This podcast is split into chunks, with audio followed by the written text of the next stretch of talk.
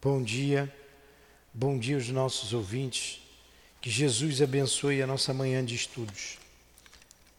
Vamos ler o Evangelho para estudar o livro Céu e Inferno. A fé religiosa, condição da fé inabalável. É o Evangelho, capítulo 19. A fé transporta montanhas. O item 6. Sob o ponto de vista religioso, a fé é a crença nos dogmas particulares que constituem as diferentes religiões. E todas as religiões têm seus artigos de fé. Quanto à fé, ela pode ser raciocinada ou cega. A fé cega nada examina, aceita sem controle o falso como verdadeiro e se choca a cada passo com a evidência e a razão. Levado ao excesso, ela produz o fanatismo. Quando a fé se baseia no erro, cedo ou tarde desmorona. Mas a que tem por base a verdade garante o futuro, porque nada tem a temer do progresso das luzes, porquanto o que é verdadeiro na sombra também o é na claridade. Cada religião pretende ter a posse exclusiva da verdade. Porém, Preconizar fé cega sob o ponto de crença é confessar sua impotência para demonstrar que está com a razão. Amado Mestre Jesus, nos reunimos mais uma vez em Teu nome e em nome de Deus para estudarmos a doutrina espírita. Permita que os benfeitores da nossa casa nos ajudem, a direção da nossa casa, em nome dessa direção, em nome do altivo em nome do professor José Jorge, o patrono desse estudo, em nome do amor, do nosso amor, em nome de Kardec, de Leon Denis, em teu nome, Senhor, mas acima de tudo, em nome de Deus, iniciamos os estudos desta manhã. Que assim seja.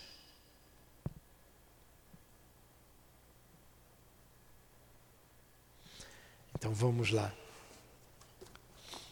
Vamos para o nosso livro O Céu e o Inferno. Paramos aqui no item 4, não é? Sim. Item 14, capítulo 4, Doutrina das Penas Eternas, não é? Capítulo 7, item 4. Então, impossibilidade material das penas eternas. Então vamos lá. Está faltando o Carlos. Está frio, o Carlos deve estar tá no pijama. Até aqui, o dogma da item 14, é na minha, no livro, página 107, no livro Céu e Inferno. Até aqui, o dogma da eternidade das penas só tem sido combatido pelo raciocínio.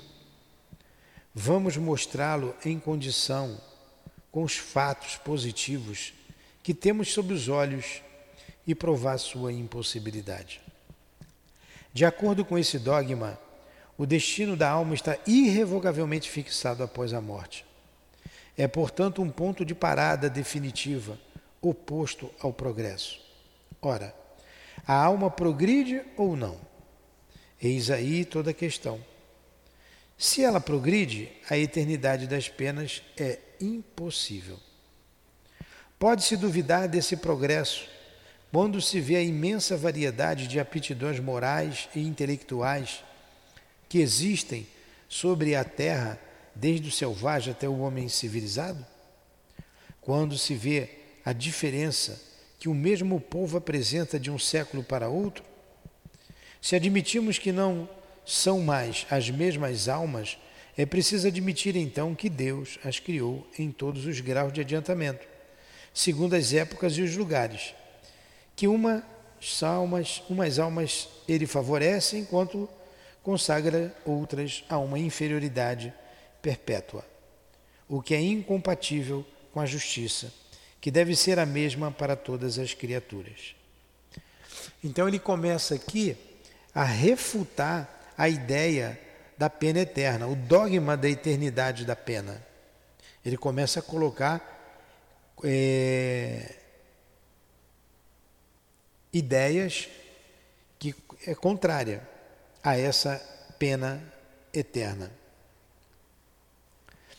Então ele começou com a pergunta: a alma progride ou não progride? A gente vê que progride. O homem do, da caverna não é o homem moderno. O homem do século passado não é o homem de hoje. O progresso foi imenso. E quando a gente vê a imensa população dos homens, temos amadurecimentos diferentes. Então Deus beneficia uns e prejudica outros. Quem nasceu há 200 anos atrás não teve acesso ao que a gente tem hoje. Então Deus é injusto. Se o homem progrediu, a alma progride. E a gente entende que as almas de 200 anos atrás são as almas que estão aqui hoje. Entendeu? Então vamos lá.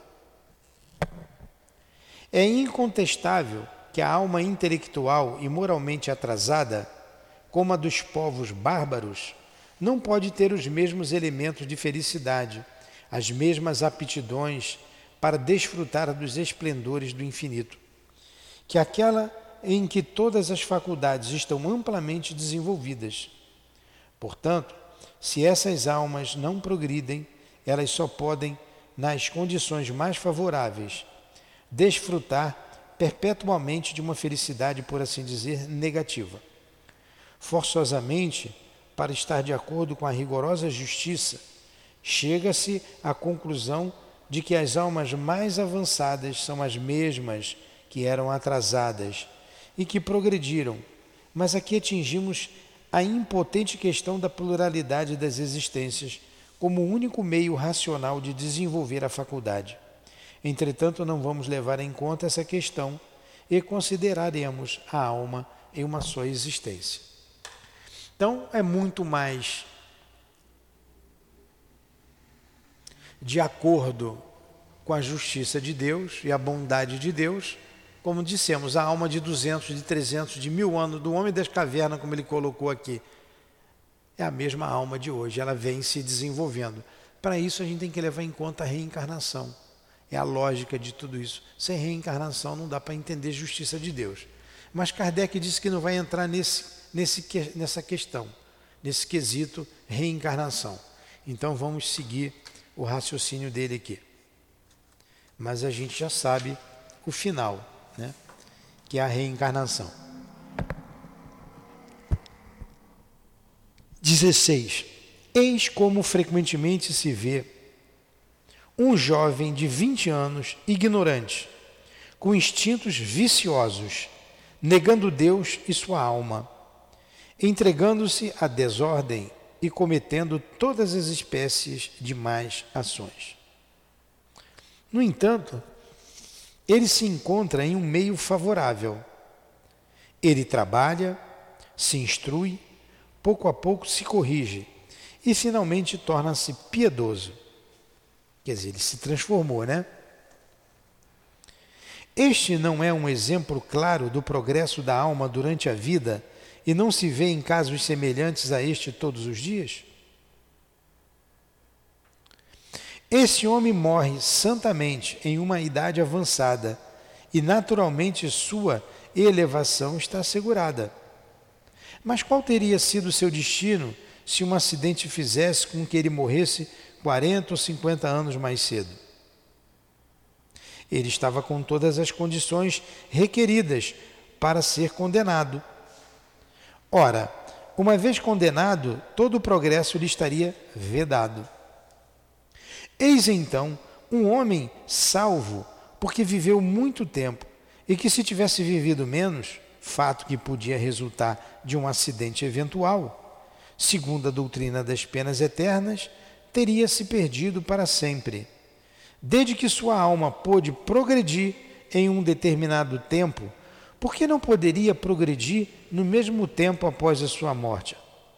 Se uma causa independente de sua vontade o tivesse impedido de fazê-la durante a vida. Por que Deus lhe negaria os meios para isso? O arrependimento, ainda que tardio, não deixou de chegar a tempo. Mas se desde o instante de sua morte uma condenação irremessível tivesse atingido, seu arrependimento teria tido seria sido inútil pela eternidade e sua aptidão para progredir destruída para sempre. Entendeu, Luciana, o exemplo?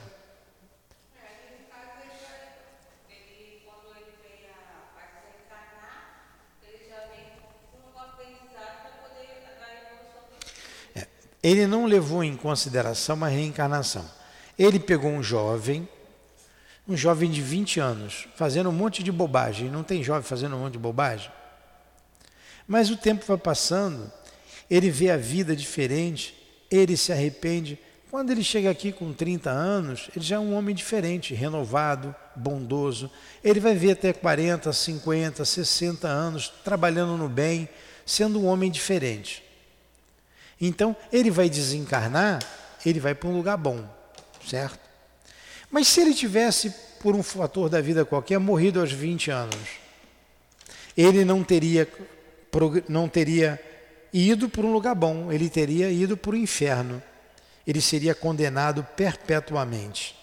Correto? Mas ele conseguiu viver e se arrepender. Quantos jovens morrem do jeito desse aqui do exemplo, no mal? Mas aí ele morreu, não teve a oportunidade de crescer? Ele não se modificou com o tempo? Então, por que, que Deus não nos, não nos daria oportunidade de crescer? Tá? Se na vida real isso acontece, por que, que Deus não faria isso com a vida espiritual? Aí vai entrar aí a reencarnação. Entendeu? Vamos lá para um outro argumento dele aqui. O dogma da eternidade absoluta das penas é, portanto, inconciliável com o progresso da alma, visto que a ele oporia um obstáculo invencível. Então a gente vê que a alma é, ela progride. Todo mundo progride. Tudo na natureza progride. Tudo, tudo, tudo. A semente vira árvore, a criança vira homem. Tudo progride. A alma progride, que a gente vê, e a gente está falando para os espiritualistas, por que, que Deus não deixaria a gente progredir? Se é da natureza, o progresso é da natureza, faz parte da natureza, é lei natural. Por que condenaria o fogo eterno? Esses dois princípios se anulam forçosamente um pelo outro. Se existe um, se um existe e outro não pode existir, qual dos dois existe? A lei do progresso é patente, não é uma teoria, é um fato constatado pela experiência. É uma lei da natureza, lei divina, imprescritível. O que nós acabamos de dizer. É lei, o progresso é lei. Lei da natureza. Porquanto, portanto, já que ela existe e não pode se conciliar com a outra, é porque a outra não existe. Que é a outra? A outra é a condenação eterna. Se o dogma da eternidade das penas fosse uma verdade, Santo Agostinho, São Paulo e muitos outros jamais teriam visto o céu se morresse antes do progresso que a conversão lhes trouxe. Santo Agostinho era um homem do mundo. Santo Agostinho era um devasso. Ele se transformou. Olha o progresso nele.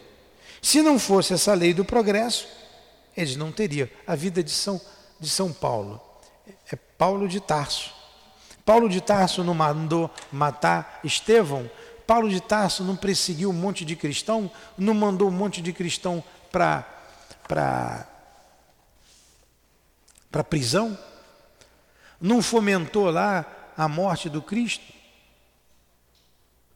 Então, Paulo não seria São Paulo estava no fogo do inferno, porque ele fez uma porção de coisa, mas o progresso o transformou. Olha quem ficou, quem, quem é Paulo de Tarso hoje. Como Paulo de Tarso se comportou no final do apostolado. Não sou eu mais que vivo, e sim o Cristo que vive em mim. Olha aí, oportunidade que ele teve. Então, se a alma progride quando está no corpo, ela é sempre a alma, ela progride quando está fora do corpo também. É uma questão de lógica. Se Santo Agostinho tivesse morrido, estava também no fogo do inferno eternamente, estava até hoje queimando. Mas ele progrediu. Então, se no corpo o espírito progride, fora do corpo o espírito tem que progredir. É óbvio, é questão de lógica. Está entendendo o que ele está dizendo? A doutrina espírita é muito lógica. E olha, abstração feita a reencarnação. Isso sem falar de reencarnação.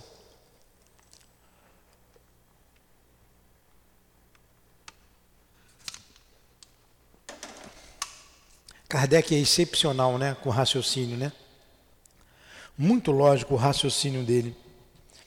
A esta última afirmação respondem que a conversão desses santos personagens não foi um resultado do progresso da alma, mas da graça que lhes foi concedida e pela qual foram tocados.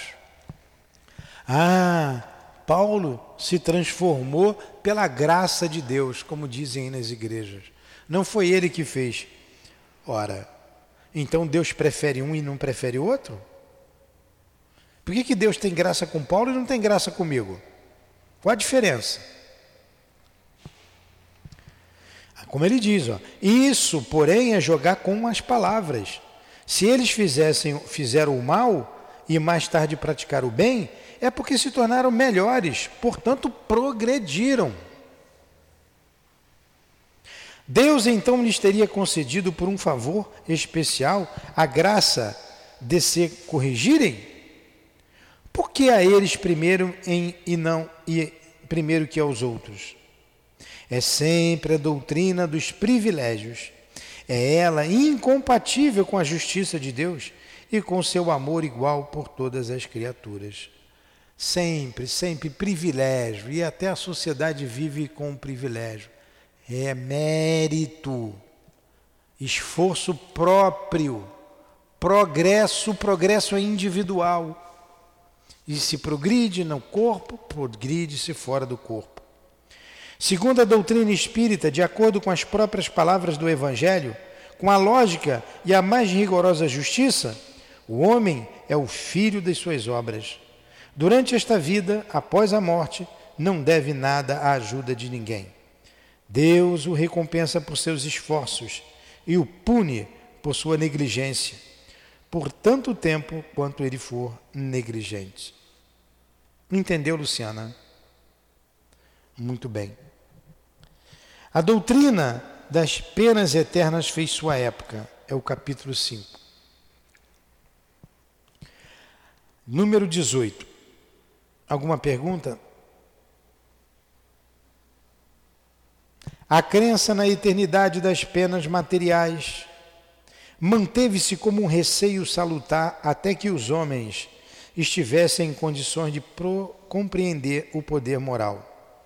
Assim são as crianças que se conseguem reprimir durante o tempo pela ameaça de certos seres quiméricos com a ajuda das quais as amedrontamos. É igual a gente, o lobisomem vai te pegar se for para a rua. Não desce da cama que o gato vai te pegar. Depois que você descobre que não tem lobisomem, não tem um homem do saco, não tem um gato debaixo da cama, não tem vagalume que vai te pegar, então essa crença se esboroa. É o mesmo princípio. Assim são as crenças que se conseguem reprimir durante um tempo pela ameaça de certos seres quiméricos, que são esses que citamos a ajuda dos quais as amedrontamos. Porém, chega o um momento em que a razão da criança por si mesma não aceita os contos com os quais foi embalada, e seria absurdo pretender governá-las pelos mesmos meios.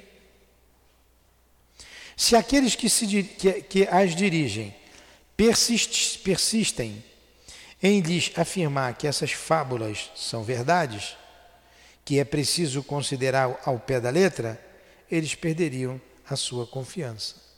Imagine a tua mãe hoje dizer que o vagalume vai te pegar. Acabou, não tem mais, não tem. É a mesma coisa a questão do inferno, do diabo, do, do demônio. Não existe. Tem os homens maus, você deve se precatar com, com a prece, com a vigilância. Assim acontece hoje em dia com a humanidade. Ela saiu da infância e abandonou as suas andadeiras. O homem não é mais esse instrumento passivo que cedia sob a força material, nem esse ser crédulo que aceitava tudo de olhos fechados. Eis porque, quando seu espírito atingiu um certo desenvolvimento, ele recusa a crença nas penas eternas como incompatível com a ideia de maior que ele faz da divindade e as noções mais exatas que tem do justo e do injusto. Todos os argumentos do mundo não poderiam vencer a evidência. Persistir nesse caso é um erro, porque é comprometer sua própria autoridade. Einstein, perguntado se ele acredita em Deus, ele disse que sim, que não acreditava no Deus que os homens acreditavam, mas ele acreditava num Deus. Óbvio. Óbvio. O Deus punitivo, o Deus que fez o inferno, um Deus que tem a graça, não. Não é um Deus. Não é um Deus justo, não é o nosso Deus. Um Deus que nos dá o livre-arbítrio, um Deus que deixa nós, pelo nosso livre-arbítrio, termos o mérito da conquista, sim, esse é Deus, esse é justo, ele é bom. Um Deus que nos dá tantas oportunidades quantas forem necessárias para o nosso progresso, esse é Deus, esse é justo, esse é bom. E ele continua aqui, está entendendo, Luciana?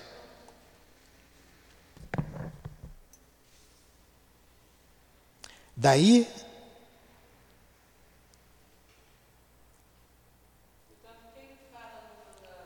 Onde que a gente está? A crença aqui? A crença, número 19. A crença é um ato do entendimento, por isso ela não pode ser imposta. Se durante um certo período da humanidade o dogma da eternidade das penas pôde ser inofensível e até mesmo salutar, chegou o momento em que ele se tornou perigoso. Realmente, desde o instante em que vós o impondes como verdade absoluta, quando a razão o repele, daí resulta logicamente uma destas duas coisas. Ou o homem que deseja crer torna-se um crente mais racional, e então ele se separa de vós, ou então não crê absolutamente em nada. É evidente para todo aquele que tenha estudado a questão a sangue frio que nos dias atuais o dogma da eternidade das penas tem feito mais materialistas e ateus do que todos os filósofos. A ideia segue um curso incessantemente progressivo. Só se pode governar os homens seguindo esse curso. Querer pará-lo ou fazê-lo retroceder ou simplesmente ficar para trás enquanto ele avança é se perder. Seguir ou não seguir esse movimento é uma questão de vida ou de morte para as religiões, bem como para os governos. É um bem? É um mal? Certamente é um mal aos olhos daqueles que, vivendo no passado, vem esse passado lhes escapar. Porém, para aqueles que veem o futuro, é a lei do progresso, que é uma lei de Deus, e contra a lei de Deus, todas as resistentes é inútil. Lutar contra a vontade de Deus é querer destruísse. Então, é o progresso. Quem não acompanha o progresso fica para trás. Eu lembro, já falei isso aqui, que eu ia no banco pegar dinheiro, o caixa, com aquele óculos aqui meia, metade, né? Quero retirar 100 reais. Ia lá numa ficha, estava ficha, um monte de ficha, ele ia. Letra N, achava o meu nome, levantava a ficha, a, a, a, achou a minha ficha, levantava a última, tirava a minha que era da frente, deixava sem pé, ali ele escrevia, tirou 100 reais, fazia a conta, mil menos 100, sobrou 900. Estou lá. Hoje é inconcebível inconcebível, não existe mais. Tem cartão, todo mundo tem que usar cartão. Daqui a pouco já quase não mexemos mais em dinheiro. É? Quase não mexemos. Daqui a pouco ninguém vai, vai, vai desaparecer a moeda. Vai desaparecer. É o progresso. Ficar acreditando no inferno é ficar no tempo da ficha. Ficar fazendo louvor ao demônio é ficar no tempo da ficha. Atraso, sofrimento, dor, ignorância. Aí diz que a gente é do demônio. Por que, portanto, querer sustentar a viva força uma crença que cai em desuso e que definitivamente faz mais mal do que bem à religião? Ai de mim! É triste dizê-lo, mas uma questão material domina aqui a questão religiosa. Essa crença foi largamente explorada com a ajuda da ideia de que com dinheiro podia-se fazer abrir as portas do céu e preservar-se do inferno. As quantias que ela rendeu e que ainda rende são incalculáveis. É muito dinheiro que vai, né? O pobre não vai para o céu. Essa crença do inferno rendeu foi dinheiro para a igreja. As quantias que ela rendeu e que ainda rende são incalculáveis.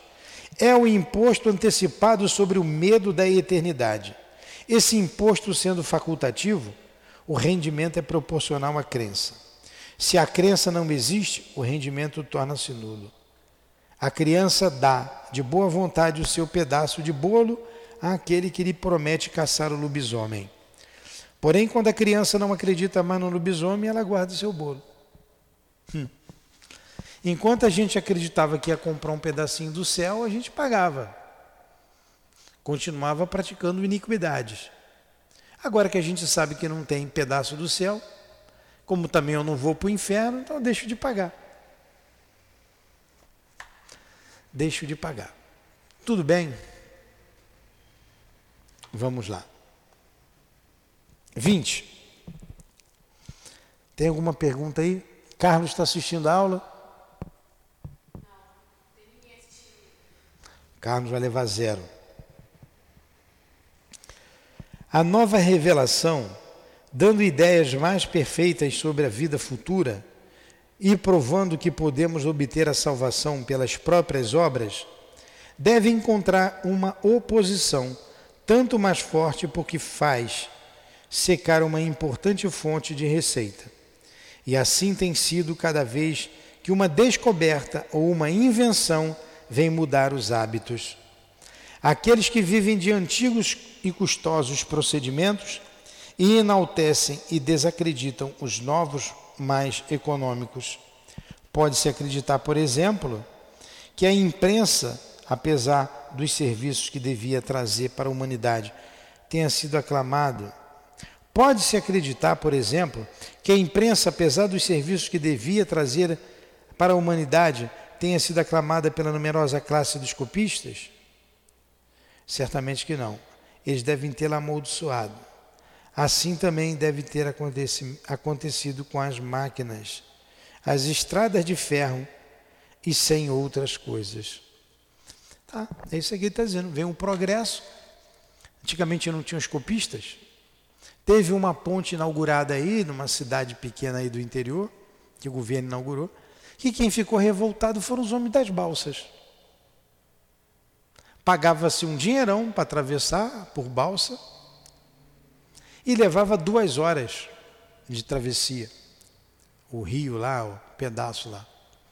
Agora se atravessa em cinco minutos de carro. Claro que os homens das balsas ficaram danados da vida, mas é o progresso. Progresso. Progresso. Os olhos, aos olhos dos incrédulos, o dogma da eternidade das penas é uma questão fútil, da qual eles se riem. Aos olhos dos filósofos, do filósofo, esse dogma tem uma gravidade social pelos abusos aos quais dá lugar. O homem verdadeiramente religioso vê a dignidade da religião interessada na destruição desses abusos e de sua causa. Tudo bem até aí? Tudo bem? Perguntas?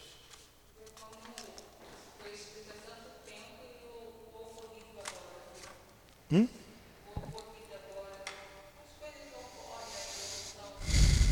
É.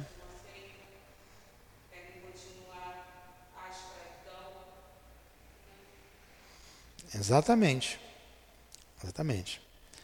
Vamos lá para o outro item, para a gente terminar essa, essa parte do livro. Entrarmos na, no capítulo 8. Ezequiel contra a eternidade das penas e o pecado original. Vamos lá. Há aqueles, Ezequiel foi um profeta do Antigo Testamento. Há aqueles que pretendem encontrar na Bíblia a justificação da eternidade das penas, pode-se opor textos contrários que não deixam nenhum equívoco. As palavras seguintes de Ezequiel são a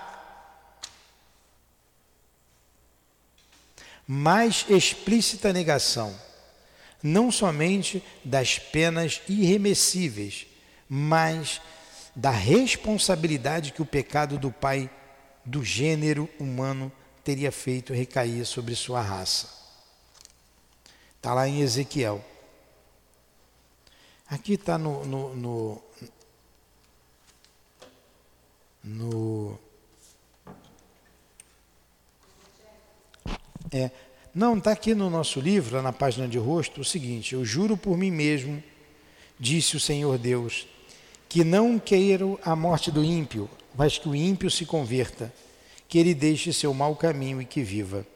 Ezequiel, é o capítulo 33, volume 11. Mas vamos ver aqui o que, que ele colocou aqui agora no meio sobre Ezequiel. Eu tinha uma Bíblia aqui comigo.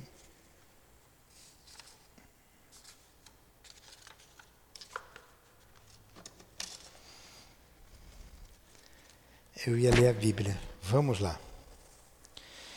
O Senhor me falou de novo e disse: De onde vem o uso desta parábola de que vos servis e que transformastes em provérbio em Israel?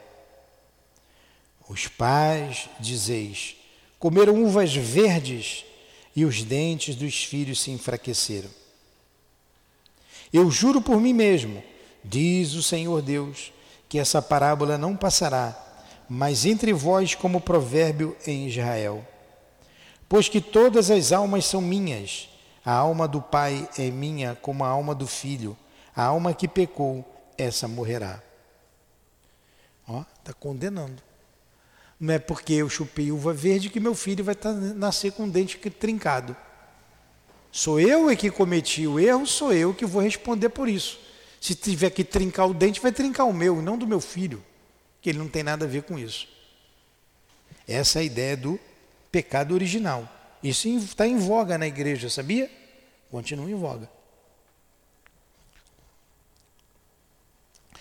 Se um homem é justo, se ele age segundo a igualdade e a justiça, se ele não entristece nem oprime ninguém, se devolve o seu devedor o penhor que ele lhe dera, se não toma nada dos bens de outros por violência, se dá de seu pão àquele que tem fome, se veste àqueles que estão nus, se não empresta com usura e nem recebe mais do que deu, se afasta sua mão da injustiça e promove um julgamento com verdade entre dois homens que pleiteiam entre si, se caminha segundo meus preceitos e guarda minhas ordens para agir de acordo com a verdade, esse é justo e muito certamente viverá, diz o Senhor.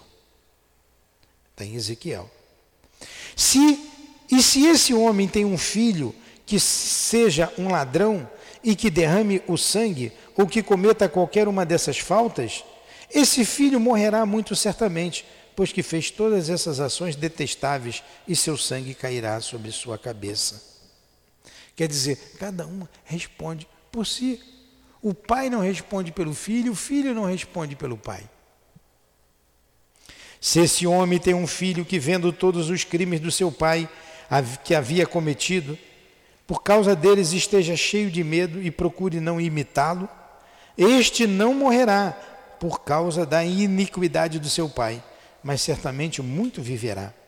Seu pai, que havia oprimido os outros com calúnias e que cometera ações criminosas no seu meio do seu povo, morrerá por sua própria iniquidade.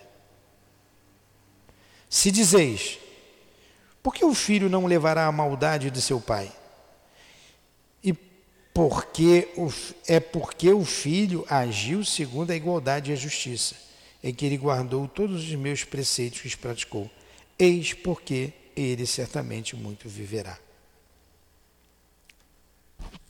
Então Ezequiel está destruindo essa ideia da pena eterna. Está entendendo o que você está lendo aí, Andressa?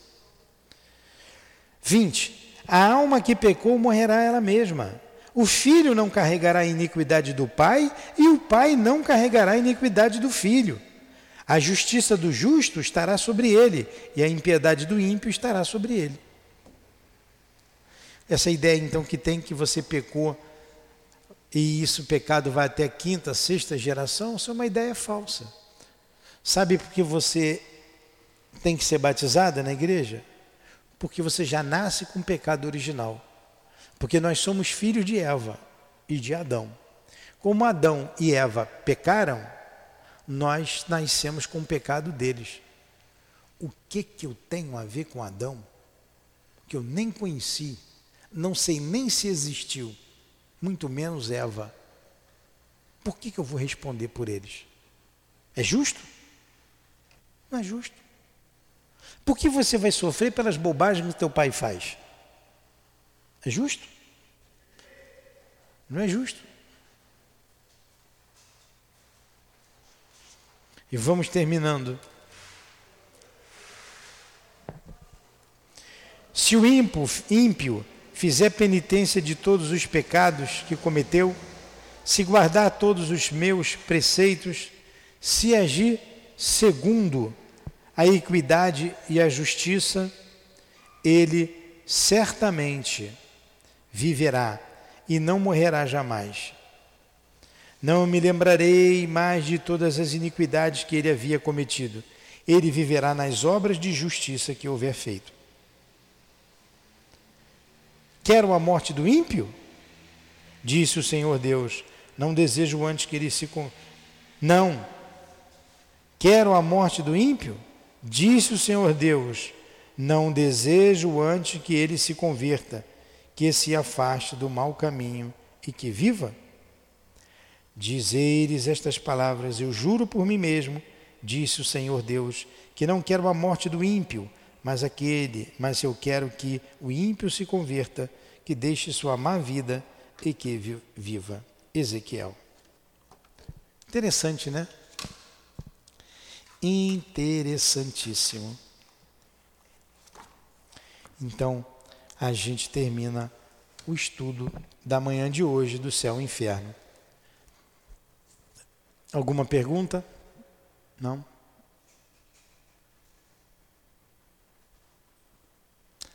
Então vamos agradecer a presença dos amigos aqui, a presença de todos. Que Deus abençoe a todos vocês. Que Deus nos abençoe. Que Deus abençoe a nossa casa, a nossa casa de amor. E que ela seja realmente reconhecida como uma casa de amor pelas outras casas, pelos outros irmãos que aqui aportarem. Deus nos abençoe, Deus nos ajude. Deus nos dê forças para retificar o nosso caminho Deus nos dê forças para nos levantarmos dos tropeços que demos na estrada da vida. O Deus de justiça, o Deus de amor, o Deus bom, sempre nos dará a mão e a oportunidade de refazer a caminhada. Muito obrigado, meu Deus. Muito obrigado, Allan Kardec, por nos fazer reconhecer um Deus diferente, um Deus que é a inteligência suprema um Deus que é a causa primeira de todas as coisas. Um Deus justo, um Deus bom. Muito obrigado, eterno e imutável. E assim vamos caminhando com a força amiga dos Espíritos enviados do Senhor, que estão nesta casa de amor, que são os nossos guias, nossos anjos guardiães. Nos ajudem, nos ajude, impulsionando-nos sempre para frente. Em nome do altivo, em nome da direção espiritual da nossa casa, de Allan Kardec, de Leon Denis, em nome do amor, do nosso amor, Maria de Lourdes, do amor de Jesus Cristo, do amor de Deus, nosso Pai, acima de tudo. Damos por encerrado os estudos da manhã de hoje em torno do livro O Céu e o Inferno. Obrigado por tudo, obrigado ao professor José Jorge, amigos queridos, Lúcia Moreira, Elvira, Cida, Neuza, Lurdinha, Deus abençoe vocês, altivo, que assim seja. Graças a Deus.